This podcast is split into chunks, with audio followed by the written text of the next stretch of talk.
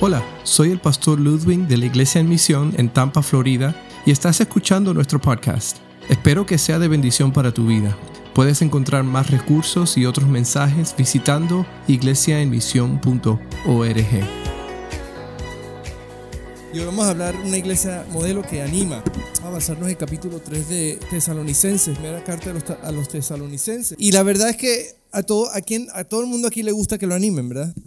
Todo el mundo le gusta que lo animen. Hay personas que, que, que, son muy buenos para animar, hay personas que no son muy buenas para animar y generalmente las personas no son muy buenas para animar, pero son muy fáciles, muy buenos para criticar. Pero todos nos gusta que nos animen, especialmente cuando necesitamos la, la, la ayuda, el ánimo, ¿verdad? Y, y, eso es algo que yo creo que una, la iglesia debe tener, ser caracterizada, una iglesia que anima, una iglesia que, que personas que están dispuestas siempre a animar, porque sabemos que todos estamos en esta lucha juntos y es así de sencillo. Aquí nadie ya tiene la solución a todos los problemas, y aquí nadie tiene eh, el éxito en todos los sentidos, todos necesitamos ánimo constantemente, eh, especialmente porque la Biblia es bien clara en que nosotros no estamos en un, marat en un en una sprint de, de 100 metros, estamos en un maratón. Y en el maratón si los, los, que han corrido antes cuando estaban en el liceo se acuerdan de que el maratón, la clave del maratón es vencer no la distancia, sino vencer la mente. Porque físicamente es posible que puedas lograr lo que vas a lograr, pero es muy difícil cuando la mente te empieza a decir tú no puedes y tú no puedes. Y generalmente los que corren, los que lo hacen profesionalmente, saben que la mayor lucha que ellos tienen es con la, es con la mente. Porque el cuerpo, el cuerpo aunque puede, la mente es el que va a controlar lo que el cuerpo haga. Y la lucha que ellos tienen generalmente es de convencerse de que sí pueden, de que sí lo pueden hacer. Y el ánimo entonces es muy importante para, para la vida en todos los sentidos. Es fácil rendirse cuando las cosas están difíciles, ¿verdad? Pero sabes que Dios quiere y puede y quiere usar a la iglesia y quiere usar a personas para animarnos cuando vienen las dificultades. Porque nosotros mismos hemos estado ahí, lo experimentamos. En el texto de hoy vamos a ver que Pablo está utilizando, uh, Dios está utilizando a Pablo para brindarle ánimo y apoyo a la iglesia en Tesalónica. Si se acuerdan que estamos hablando de un periodo donde la iglesia está siendo perseguida, donde es bien claro lo que ellos, lo que significa ser, el, el sufrir por Cristo, el sufrir por el Evangelio. Y Pablo sabe que esta iglesia, aunque es joven, aunque es pequeña, aunque es nueva, sabe que ellos no importa donde estén, en la etapa que estén, van a enfrentar el sufrimiento, van a ser tentados, van a estar sufriendo por el Evangelio. ¿Por qué? Porque Cristo nos dijo que eso iba a suceder. Pablo se lo afirma. Entonces Pablo está un poco preocupado y se toma la tarea ahora de animar a esta, a esta iglesia. Y vamos a ver entonces qué es lo que, eh, cómo Pablo pues anima a esta iglesia y cómo podemos como iglesia nosotros tomar estos ejemplos para ser una iglesia que anima, una iglesia que está allí, una iglesia que apoya. Vamos a basarnos empezando en versículo el eh, primer versículo de este capítulo 3. Vamos a leer de los primeros cuatro versículos para ver qué es lo que, lo que estamos hablando cuando hacemos referencia a una, al ánimo de una iglesia modelo. Dice así, vamos a leer. Dice, por tanto, cuando ya no pudimos soportarlo más, pensamos que era mejor quedarnos solos en Atenas. Así que les enviamos a Timoteo, hermano nuestro y colaborador de Dios, ajá, en, en, el Evangelio de Cristo, en el Evangelio de Cristo, con el fin de afianzarlos y animarlos en la fe para que nadie fuera perturbado por este, estos sufrimientos. Ustedes mismos saben que se nos destinó para esto, pues cuando estábamos con ustedes, les advertimos que íbamos a padecer sufrimientos y así sucedió. Cuando estoy leyendo esto, cuando leemos el texto hoy, vamos a darnos cuenta, hay algo que resalta o, algo que podemos nosotros como que, como que traerlo a casa.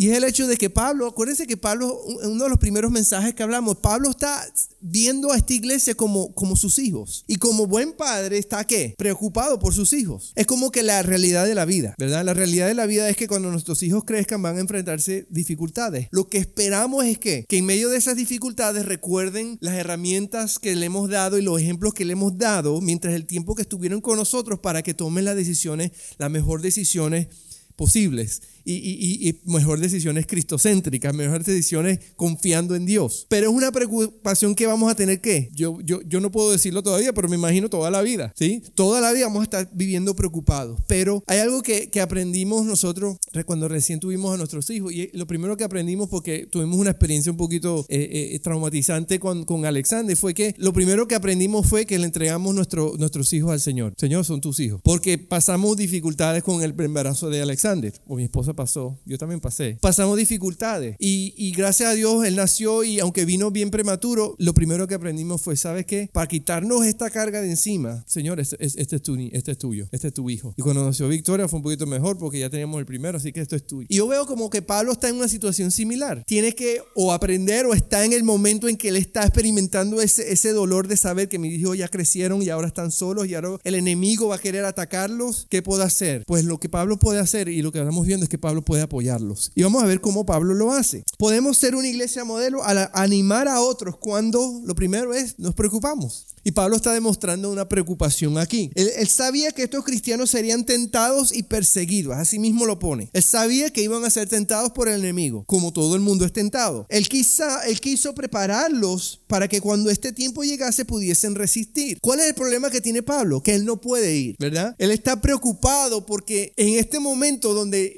cree que lo necesitan, él no puede estar allí. Es un sentido de creo que de impotencia, ¿verdad? Yo no sé si has estado en un momento así, donde tú no puedes hacer nada. La imagen que yo siempre tengo de Alexander chiquito es cuando tuvieron que operar, operarlo del, de la, la hernia, una hernia tenía que dos meses de nacido, un mes de nacido. Era así chiquitico y tengo una foto de él en la cama de, de, de esto de operación con todos los cables y una pulguita ahí. Tú sabes la impotencia que uno siente como padre, que no puedes hacer absolutamente nada por él. Está en las manos de quién? De los médicos. Y Pablo está en una situación donde él ve a sus hijos espirituales de una manera similar. Él está diciendo, sabes que yo no, tengo nada de lo que puedo hacer. Hay, podemos resumir que existen como dos tipos de preocupaciones, ¿verdad? Unas algunas son menores. Las preocupaciones menores son, por ejemplo, cuando el equipo deportivo tuyo está jugando ¿verdad? si es los Buccaneers la semana pasada, él viene y no está, eh, y, está preocupado porque, pero ¿qué, qué, ¿cuál es el resultado? Cuando viene el resultado del juego, al final es que ya, ya la preocupación se va, porque es una preocupación cuál? Es menor, ¿verdad? Ayer jugó Barcelona, Messi no jugó, pero igual ganaron 5 a 2. Entró Suárez, metió dos goles. O sea, uno se preocupa, pero cuando empieza a meter el primer gol, no, porque es una preocupación es que pequeña. Puede ser tal vez una preocupación cuando vas a ir a una entrevista de trabajo, ¿sí? Y estás angustiado, estás preocupado, know? termina la entrevista, sales de ahí y cómo uno se siente. Ah, no, este trabajo es mío y después pasa el día y no te llaman, y el segundo día no te llaman. Pero son preocupaciones cuáles? Son preocupaciones menores, ¿sí? Se supone que una preocupación tiene su base en algo que puede resolverse o solucionarse, ¿sí? Ay, que vamos a desayunar, no hay comida, vamos a, vamos a Publix, compramos la leche y un cereal y listo, resuelto, ¿sí? Cosas que están a, nuestro, a nuestra mano, pero, pero existe otro tipo de preocupaciones. ¿Cuáles son esas? Preocupaciones que son un poquito más grandes o mayores. Por ejemplo, alguna enfermedad seria. El caso del amigo mío que les comenté, un caso donde no tiene nada que hacer sino que no tiene nada que hacer. Alguna, algún peligro, alguna amenaza. A veces llega un punto en donde las preocupaciones se convierten en algo que está ya fuera de quién, de nuestro control. Y el problema este es que cuando estas preocupaciones están presentes o tienen una magnitud grande, ¿qué pasa? Se ponen difíciles que hagamos algo y nos pueden llevar a qué? Algunas, incluso algunas consecuencias o repercusiones fisiológicas, físicas, ¿verdad? Empieza el estrés, empieza, no, dejo de comer, empiezo, empiezan a, tener qué? Resultados de lo que está sucediendo que se están, que se están manifestando en, en, quién, en, quién, en quién soy. Así que, ¿cómo hacemos como, los, como cristianos cuando vienen ese tipo de preocupaciones a nuestra vida? Pablo está en un momento donde tiene una cierta preocupación que yo creo que podemos decirle mayor porque no estamos hablando nada más que los hijos van a estar haciendo lo que... No, está hablando de que hay, hay persecución, donde el enemigo está buscando destruirles, donde él sabe conscientemente que la vida de ellos está en peligro de, cierta, en cierta medida. Pablo está preocupado de una manera grande y él trata de hacer lo que puede. Hay una frase en inglés que, que, me vino a la mente, una frase en inglés que dice, cuando estás en una situación donde ya no puedes hacer nada, let go and let God. Let go, que significa suéltalo, déjalo ahí y deja que Dios se encargue. ¿Por qué? Porque tú no tienes más nada, no puedes hacer nada. Yo creo que el problema también es cuál, que queremos nosotros tener el control. Y a veces Dios, y Dios va a hacerlo, muchas veces en nuestra vida va a dejar que estemos en una situación donde tú no puedes hacer nada. ¿Para qué? Para que confiemos en Él. No hay de otra. También, ¿qué otra explicación quieres dar? Es simplemente para que Dios haga su voluntad, para que Dios haga lo que tiene que hacer. Filipenses 4, 6 y 7 dice, no se inquieten por nada, más bien, en toda oración, en toda ocasión, con, con oración y ruego, presenten sus peticiones a Dios y denle gracias. Y la paz de Dios que sobrepasa todo entendimiento, atento cuidará sus corazones y sus pensamientos en Cristo Jesús. Fíjate lo que está diciendo ahí. Cuando no tienes nada que hacer, no puedes hacer nada, dice, entregárselo al Señor en oración y con acción de gracias. ¿Qué es lo que va a hacer Dios? Pues Dios te va a dar lo que exactamente lo que necesitas, que es que paz y entendimiento. Paz para que en medio de la situación que estemos enfrentando podamos, podamos descansar. No, podemos, no tengamos que estar angustiados, cargando peso que no necesariamente no tenemos que cargar, sino que tengamos una paz, como dice la Biblia, que sobrepasa todo entendimiento. Y nos, que nos dé un entendimiento que para que Dios cuide nuestros corazones y nuestros pensamientos. Solo que Dios sí hace por nosotros es que entonces, es que nos da lo que necesitamos en ese momento. Su gracia nos da lo que necesitamos para que no solamente tengamos paz, sino para que no nos volvamos locos pensando en qué va a pasar. Porque si Dios está en control, entonces ¿qué tengo que aprender a yo hacer? A confiar en Dios, porque yo no puedo hacer más nada. Yo conocía a un, conozco un hombre que decía, uh, él tenía una frase similar. Él le decía, pero él lo decía de esta manera. Él le decía, cuando se ponía a hablar, decía, Señor Dios, ¿sabes qué? Yo no, yo no puedo hacer nada, así que tu problema. ¿Por qué? Porque él había aprendido a decir que hay cosas que están fuera de mi alcance. Y si estoy en esta situación, Señor, te toca. Y tenemos que aprender a vivir así, ¿verdad? Así que vemos que Pablo lo primero que hizo fue preocuparse. Y es necesario. Eh, eh, eh, yo creo que la preocupación sirve a veces como, como de la misma manera en que cuando tenemos una fiebre. ¿Qué es lo que significa la fiebre? Simplemente que hay alguna infección. ¿sí? Nos debe llevar entonces que a movernos, a hacer algo. Dice el versículo 5 entonces. Por eso cuando ya no pude soportarlo más, ¿qué hice? Mandé a Timoteo a indagar acerca de su fe. No fuera que el tentador los hubiera inducido a hacer lo malo y que nuestro trabajo hubiera sido en vano. Ahora, cuando yo leí este versículo, yo me puse a cuestionar un poquito, un poquito a, Pablo, ¿verdad? Porque como que es, como decir, Pablo, este, ¿qué, ¿qué, quería decir? Tú no confiabas en que ellos estuviesen suficientemente maduros. No, yo creo que Pablo estaba dudando de que estaban suficientemente maduros, lo que él se lleva una sorpresa después. Pero la manera en que lo dice es como que mandé a alguien para ver cómo estaba su fe porque tenía miedo que vendría el tentador y ustedes se perdieran y ya perdimos nuestro, lo, que, lo que habíamos hecho ahí. Eso no era muy positivo Pablo en este momento pero nos lleva a ser, no, si, podemos aprender algo de aquí. No solamente no, aprendemos que como una iglesia que anima, no solamente se preocupa, una iglesia que, que, que, que, se, que anima a otros, se preocupa, pero hace algo, hace algo al respecto. Les mencioné la fiebre. La fiebre, si tenemos fiebre, generalmente es una señal, un, indicador de que, de que tenemos alguna infección. Si lo dejamos ahí, pues vamos a pasar un tiempo amargo. Pero si decidimos ir al médico, nos van a dar medicinas para qué? Para que podamos recuperarnos mejor y, y, dejar la infección que progrese. Generalmente sucede con, con, nuestro cuerpo. Así funciona nuestro cuerpo. Y por eso existe la medicina. Pero Pablo entonces está aquí diciendo lo mismo. En el ámbito espiritual, en el ámbito de, de una iglesia que sí, nos preocupamos, pero también si podemos, debemos hacer algo al respecto. ¿Qué podemos hacer? Es la pregunta. La preocupación no es suficiente, la preocupación nos debe llevar a la acción. Y aunque Pablo no podía ir, entonces vemos que pudo enviar a Timoteo para averiguar la situación, ¿ok? Entonces, primero Pablo tuvo que delegar para, para, por las circunstancias que él estaba viviendo. Él tuvo que delegar y tuvo que encargar a alguien. En este caso, encargó al joven Timoteo para que vaya y que indague y vea qué es lo que está sucediendo. ¿Qué hizo Pablo? Como él no podía hacer nada, en este caso sí él pudo ¿qué? delegar a alguien que pudiese hacer algo. Y en segundo lugar, vemos que Pablo entonces también tuvo que confiar en el Espíritu Santo. Yo creo que aquí fue lo que Pablo tal vez no, no, no pensó en el principio, pero, pero tuvo que confiar. Esto como, es, como el caso de, de, de, cuando los hijos ya crecen y se van, ¿verdad? Generalmente, ¿qué pasa? ¿Qué va a pasar? Los padres seguirán preocupados por sus hijos, ¿verdad? ¿Sí?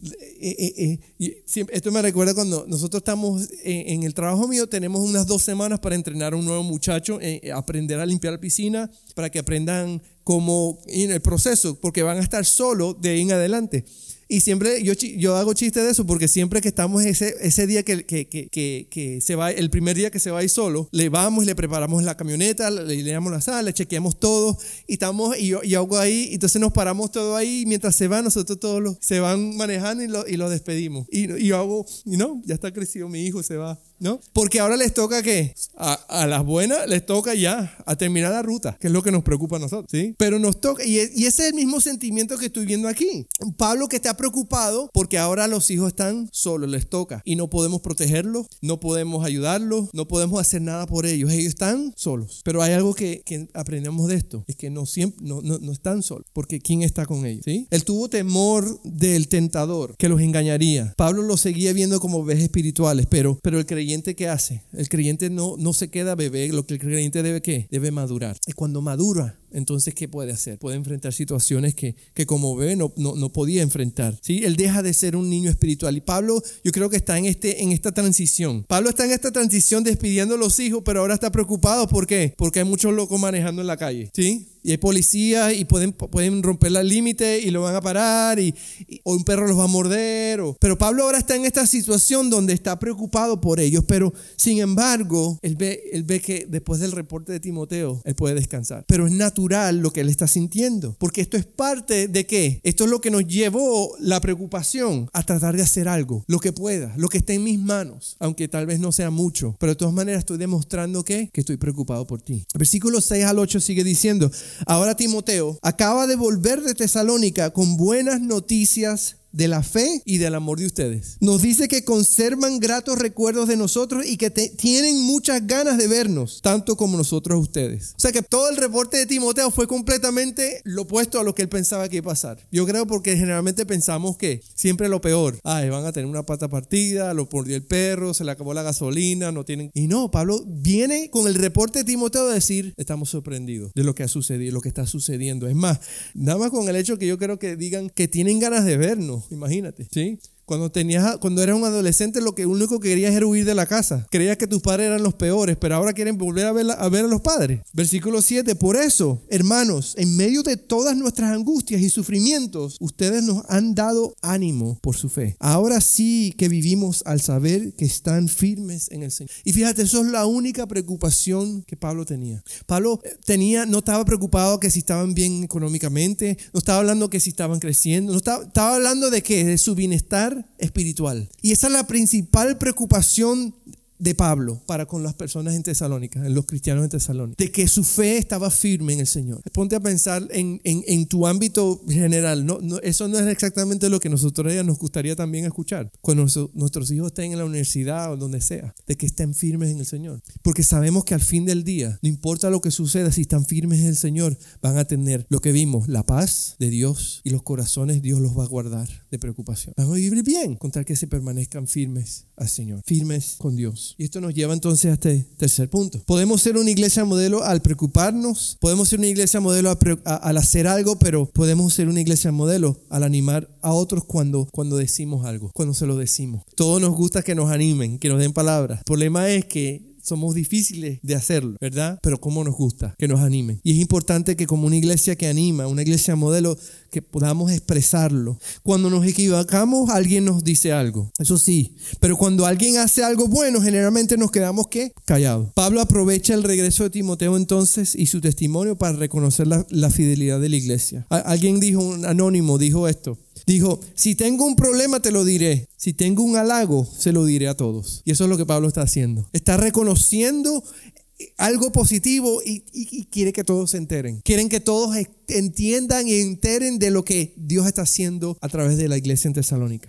Sí, Pablo reconoce la fe de ellos a pesar del sufrimiento. Y dice, aunque estén sufriendo, su fe sigue intacta, siguen firmes, sigue creciente. Pero dice también Pablo que él, exalta la fidelidad de ellos con Dios. So, él está resaltando la fe y está resaltando la fidelidad de ellos. Descansan y confían en medio del dolor, pero siguen firmes en lo que Dios los ha llamado a hacer. Ahora, quiero que entendamos algo, que la fe es contagiosa y la fidelidad también. ¿Tú alguna vez has estado con alguien que tiene fe? No, no, no se te pega. Cuando tú ves algo y están al lado tuyo y tú dices, no, me pasó esto y esto está pasando, pero vienen y te dicen, bro, tranquilo, si Dios está haciendo algo en tu vida, lo puedo ver. A mí me pasó algo similar, pero fíjate, Dios salió y, y tú como que, wow, yo quiero de eso. O, qué tal fidelidad. Cuando, cuando, cuando eres fiel al Señor y cuando ves a alguien que es fiel al Señor y tú como que estás como que tú dices, ¿cómo lo haces? Porque tú sabes que quieres ser fiel. Tú sabes que, que es lo mejor que hay, que, que, tú puedes hacerlo, pero, pero ¿qué pasa? Tú a veces, estás, a veces crees que te es difícil. Pero cuando estás con gente, ¿qué haces? Como que respiras nueva fuerza. Porque la fe Y la fidelidad a Dios es contagiosa. Por eso es que la Biblia creo que dice que es importante que nos congreguemos. ¿Por qué? Porque cuando nos congregamos, ¿qué estamos haciendo? Estamos compartiendo, estamos animando, estamos edificándonos. Porque hay un día que, en que yo necesito que tú me levantes, pero tal vez hay otro día en que tú necesitas que yo te levante. Y creo que ese es el gran, el gran, el principal problema que la iglesia en la cual sufre cuando, cuando cree que cuando estoy mal, en vez, de, en vez de acercarme más, yo me más bien corro más y me huyo más porque no quiero que mi gente sepa de mis problemas. Y sabes, ese es el primer engaño del enemigo, que, que cree que nosotros estamos pasando o estamos sufriendo o estamos experimentando problemas que nadie más está pasando. Y eso es totalmente mentira, porque todos estamos en la misma. Todos sufrimos lo mismo, todos somos tentados igualmente y similarmente. Por esa razón Pablo nos indica y nos anima a que, que el amor, dice, debe crecer aún más, porque él sabe que necesitamos ser amados más, porque necesitamos que nos comprendan. ¿Por qué? Y no es difícil comprendernos. ¿Por qué? Porque estamos pasando similares situaciones o hemos pasado. Así que el problema de, la fe y de la fidelidad es que sí, es contagiosa, pero hay que verbalizarlo. Y Pablo está verbalizando, está expresando la fe y la fidelidad de ellos. Al punto que nosotros vemos y podemos leer hoy día y ver que una iglesia joven que estaba en persecución y que estaba siendo tentada, estaba siendo firme estaba viviendo por fe, que nos anima a nosotros a hacer lo mismo hoy día, a poder vivir por fe. Sigue diciendo al final de este capítulo, versículo 9, ¿cómo podemos agradecer bastante a nuestro Dios por ustedes y por toda la alegría que nos han proporcionado delante de Él? Día y noche les suplicamos que nos permita verlos de nuevo para suplir lo que les falta a su fe que el Dios Padre y Padre nuestro y nuestro Señor Jesucristo nos preparen el camino para ir a verlos. Que el Señor los haga crecer para que se amen más y más unos a otros y a todos. Tal como nosotros los amamos a ustedes, que los fortalezca interiormente para que cuando nuestro Señor Jesús venga y con todos sus santos, la santidad de ustedes sea intachable delante de nuestro Dios y Padre. So, Pablo está diciendo no solamente que Él nos anima a preocuparse, no solamente Él los anima a hacer algo para ayudarles o, o, halagarles y decirles lo bueno que están al expresarlo, pero Pablo también está diciendo que, podemos ser una iglesia modelo, animando a otros cuando, oramos por otros, cuando oramos por ellos. Y con esto está él terminando. ¿Sabe que nosotros tenemos una, en WhatsApp mi mamá está dirigiendo una, un chat donde ella está colocando las peticiones de oración. Yo creo que todos estén anotados ahí porque ahí usted está viendo y leyendo las peticiones para que pueda orar por las personas o pueda compartir peticiones durante la semana, algo que sucedió en el trabajo. Pero el fin es cuál? El fin es orar. Orar no para simplemente hacerlo, sino orar porque Dios está trabajando. Orar para que Dios, cuando Dios responda, podamos ponerlo ahí y decir, amén. Dios ha hecho, Dios ha respondido. Y hemos tenido respuestas, hemos tenido situaciones donde Dios ha respondido. Así que, ¿cómo? La, la pregunta es entonces que Pablo nos hace, ¿cómo puedo orar por ti? ¿Cómo puedo orar por ti? Pablo oró tres por tres cosas específicamente en este texto. Él expresa tres maneras en que iba a orar. Primero, él expresó que él iba a orar para que su fe madurara. Y hemos visto que ya por el, por el reporte de Timoteo estaba madurando la fe porque estaban firmes, ¿verdad? Y él dice, vamos a seguir orando para que la relación con Cristo aumente cada día más. Generalmente nuestras peticiones son mucho más como que, como que Señor, sí, ora por mí para que me den este trabajo. Ora por mí para que resuelva esta situación en el trabajo y ora por mí para que compre este carrito. Ora por mí para que... Y Pablo está diciendo, vamos a orar más bien para que nuestra, nuestra fe, nuestra eh, relación con Cristo aumente. Ouch. ¿Verdad? Sí, yo iba a decir eso también. Eso es lo que yo quería decir, porque si tengo un buen, mejor sueldo, me, voy a estar más cerca de Dios. No, Pero él está diciendo que para que su fe madure. También dice para que su amor, segunda razón, para que su amor aumente entre ellos. Está hablando no para que resuelvan los problemas entre ustedes, no, no, para que se amen más, porque el problema es que todos tenemos problemas. No vas a resolver los problemas y, y nosotros aprendemos eso, ¿verdad? A medida que maduramos y crecemos, nos damos cuenta de que todo el mundo tiene un problema. Todos tenemos problemas. Y, y, el, lo que, la solución de eso no es que resuelve tu problema o que yo resuelva mi problema. La solución es que yo te aprenda a amar a pesar de tu problema. ¿Sí? Porque cuando te casaste, los que están casados se dieron cuenta de eso, ¿verdad? Nos dimos cuenta. Oye, tengo problemas, pero ella tiene problemas también. Pero ¿qué, ¿qué, hacemos entonces? Aprendemos a amar a pesar de los problemas. Seguimos amando, porque el amor cubre multitud de, pecados. Pero no es así la situación, es así la realidad. Que creemos que estamos en el negocio de, de arreglar los problemas de los demás, porque sabemos que estamos en el negocio de amar a las personas a pesar de los problemas que tenemos. No es así como Cristo dijo, ama a tus enemigos. Así que hombres pueden amar a sus esposas. Dice, ama a tus enemigos. ¿Por qué? Porque ahí es donde hay mérito. Amar a la suegra. Yo amo a mi suegra, mi suegra favorita. a mi suegra favorita. Pero es la realidad. Entonces, ¿qué, qué Pablo está diciendo? Oro para no solamente que su fe madure, que, que se acerque más a Cristo, sino que también se amen más y más. ¿Sabe que la Biblia dice que el mundo sabrá que somos sus discípulos? No por el número de problemas que resolvemos, sino por qué? Por el amor que tengan unos con otros. Si a pesar de las diferencias, el amor todo lo puede. Y eso es lo que hace la diferencia. Y eso es lo que hace a las personas decir, tú me aceptas tal como soy. Mira, Dios me acepta tal como soy. ¿Por qué no te voy a aceptar a ti como tú eres? Porque vivimos en un mundo donde qué? Donde la perfección aparente es la meta. Y no es así. Donde sabemos que el amor es lo que, lo que más se necesita. En tiempos de sufrimiento pueden ser tiempos de egoísmo. Cuando estamos en dificultades, generalmente el enfoque está en nosotros mismos. Y Pablo está orando para que tengan más amor unos con otros. ¿Por qué? Porque uno de los peligros del sufrimiento es que te olvides de los demás tengo que resolver mis problemas primero. Pablo está diciendo, no, tenemos que amarnos unos a otros. El resultado de una fe madura es el aumento del amor unos por otros. Ese es el resultado de alguien en la fe que está madurando, que se acerca más a Cristo, que está aprendiendo a amar más a las personas. Pablo, eh, Jesús dijo de los dos grandes mandamientos, primero amar a Dios sobre todas las cosas y después dice ama a tu prójimo como a ti mismo. No dijo, no dijo, ah, escoge a quienes tú quieres amar porque es muy difícil o no dice resuelve los, los errores y critícalos para que cambien. No, dice simplemente ama a tu prójimo como a ti mismo. Y la tercera cosa por la cual Pablo ora es para que crecieran en santidad, para que crecieran en santidad. Y, y, para muchos de nosotros ya entendemos lo que significa esa palabra santidad. Aquí no está hablando de perfección. La santidad no tiene que ver con la perfección nuestra, sino que la santidad tiene que ver con el hecho de que ahora somos, hemos sido comprados y pertenecemos a Dios. Es decir, que podamos vivir como instrumentos, como, como hijos de Dios, como, entender que le pertenecemos ahora a Él. Que eso automáticamente me debe hacer qué? Me debe cambiar de manera en que yo pienso. Porque ya yo no vivo para mí, sino para, vivo para quién? Para Dios. Porque le pertenezco a Él. Y como le pertenezco a Él, soy instrumento de Él. Así que cuando las oportunidades se presenten para ser usado por Él, yo no tengo que decidir qué voy a hacer. Tengo que simplemente ser usado por Dios. ¿Por qué? Porque eso es ser santo. He sido comprado pertenezco a Él. Santo, comprado para Dios. Y Pablo les está diciendo que puedan continuar creciendo en santidad, que puedan continuar siendo más como Cristo, que puedan continuar en el camino de la fidelidad y de la fe en el Señor.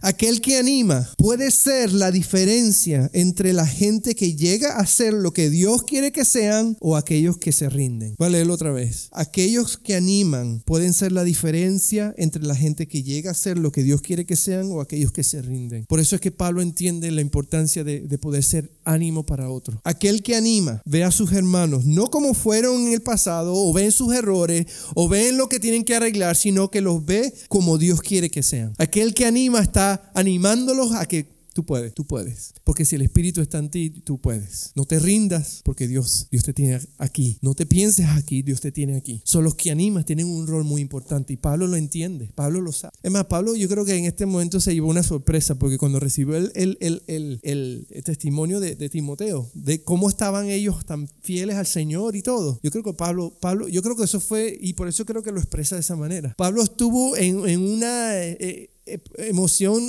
lleno de emociones de alegría. ¿Por qué? Porque ve fruto en sus hijos, porque ve fruto de que ellos están permaneciendo fieles, porque esa preocupación que tenía inicialmente, pues Dios, incluso eso, Dios respondió para el corazón de él. Dice al final ese versículo lo dice, dice que lo fortalezca interiormente para que cuando nuestro Señor Jesús venga con todos sus santos, la santidad de ustedes sea intachable delante de nuestro Dios Padre. Pablo sabe la importancia del ánimo, de animarlos. Pablo hizo lo que podía hacer para animarlos. Y Pablo, en medio de este ánimo, Pablo es el que ha sido que Pablo el que, es el que ha sido motivado a seguir adelante. Yo hace años le, yo experimenté algo similar porque tenía un joven que, yo se los comenté hace unos tiempos, si se acuerdan me perdonan, pero un joven rebelde en el grupo de jóvenes allá en West Palm Beach, cabeza de un grupito que Dios me los puso ahí para, para, para hacer mi dolor de cabeza y mi aguijón en la carne por muchos años.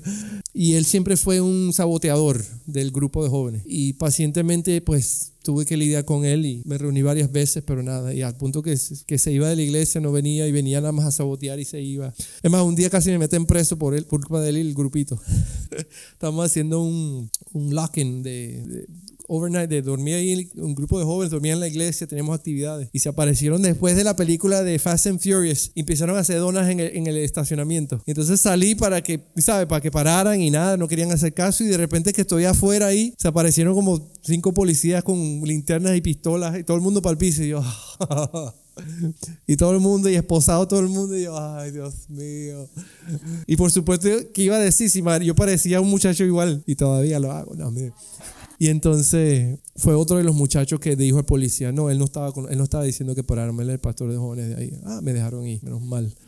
Um, muchos años después recibí la llamada de él. Recibí la llamada de él de que él se había reconciliado con el Señor y, y fue una noche como a las 10 de la noche que me llamó para decírmelo. Yo pensaba que me iba a decir que estaba preso pero me dijo más bien que se había reconciliado con Dios. Y me llamó para darme las gracias, porque nunca, nunca me rendí con él, siempre insistí. Y aunque yo quería matarlo muchas veces, fue el Espíritu Santo que me permitió dar la otra mejilla pero dio fruto. Y él me llamó, menos mal, y lo para mí fue de ánimo completamente. Yo le llamo eso un cariñito de Dios, porque yo no tuve que saber nada al respecto, pero Dios permitió que yo me enterara y por su propia boca y me dio y, y, y, me dijo gracias porque siempre me mostraste a Jesús, tu palabra. Yo, yo no, no te creo. ¿Serio? yo que quería quería mostrarte Sansón pero, pero dio fruto, ¿sí? Que al punto que uno dice, wow, yo creo que Pablo está en una situación algo así, diciendo, wow, estos, estos están soportando y se están acercando a Dios más y más. ¿Sabe qué? Nada puede tomar el lugar de eso. Yo años, de, un tiempo después fui a West Palm Beach para una conferencia que me invitaron y hicieron algo, algo interesante, fue algo bien, bien, bien chévere. Empezaron eh, a llamar a, personas que habían, que habían tomado discípulos, así sucesivamente. Y, por, ejemplo, hijo, un discípulo de alguien y este discípulo a otro. Y empezaron a llamar discípulos y discípulos y empezaron a hacer la conexión. Y después me llamaron a mí y resulta ser que yo había discipulado a Juan Abreu. Juan Abreu había discipulado a este, este había discipulado y ahí estaba Dani entre ellos. Todo es una fila, como seis muchachos, quien habían uno otro discipulado otro. Y uno miraba, yo miraba la línea y decía, wow, sí vale la pena, vale la pena. Tenemos que ser personas que animan, ¿por qué? Porque vale la pena. Que, que, que, que las personas aprendan, maduren, crezcan y dejen que Dios los utilice. Porque no hay mayor gozo que, que tú puedas ver a tus hijos sirviendo a Dios, tus hijos siendo obedientes a Dios, tus hijos guiando a otros a los pies de Dios. Y Pablo lo sabe. Por eso es que él sabe que ser una iglesia que anima es vital, no solamente para, para para animar a otros, sino para, para ser animado también a seguir en esta carrera, porque es un maratón y Pablo lo sabía. Y esos cariñitos que vienen cuando Dios nos los manda, pues nos dan una fuerza para qué? Para seguir adelante. Así que hermanos, los animo a que sigan adelante, porque vamos a escuchar cosas que Dios está haciendo en medio nuestro y en las personas en las cuales Dios nos ha puesto en nuestro camino. Yo cuando me enteré de este amigo del trabajo me dolió mucho, me dolió bastante escuchar y cómo lloraba, porque, porque yo tengo hijos de la misma edad de él y yo no me podría imaginar algo así. Y sí, me sentía como Pablo impotente, ¿qué, puedo hacer? Pero lo único que puedo hacer en este momento es animarlo. Acércate a Dios, busca de Dios, porque si hay alguien que puede transformar tu matrimonio, es Dios. Dios es experto en convertir lo que sea, tocar lo que sea y convertirlo en qué? En oro. Dios es experto. Así que esa es la mejor opción que tenemos. Debemos ser animadores, debemos ser una iglesia que está dispuesta a animar a otros. En esta semana, que Dios nos ponga personas a nuestro alrededor para animar. Y recuerda que no estamos para arreglarlos, estamos para amarlos. ¿sí? No seamos como aquellos que dicen, oh, bueno, ya eres cristiano, ahora quita esto, quita esto, quita. No, que seamos personas que aman a las personas y que deja que Dios haga el trabajo que tenga que hacer si hay algo que tiene que suceder. Pero créeme, por eso es que Dios nos dice, ámalos, ama. Que aprendamos nosotros a amarnos unos a otros, no a arreglarnos unos a otros. ¿Por qué? Porque ahí sí nos vamos a angustiar. Dejemos que Dios haga el trabajo, simplemente debemos aprender a amar. Espero que hayas disfrutado de este podcast en este día y recuerda visitar nuestra página iglesiaemisión.org donde encontrarás más recursos para el día a día.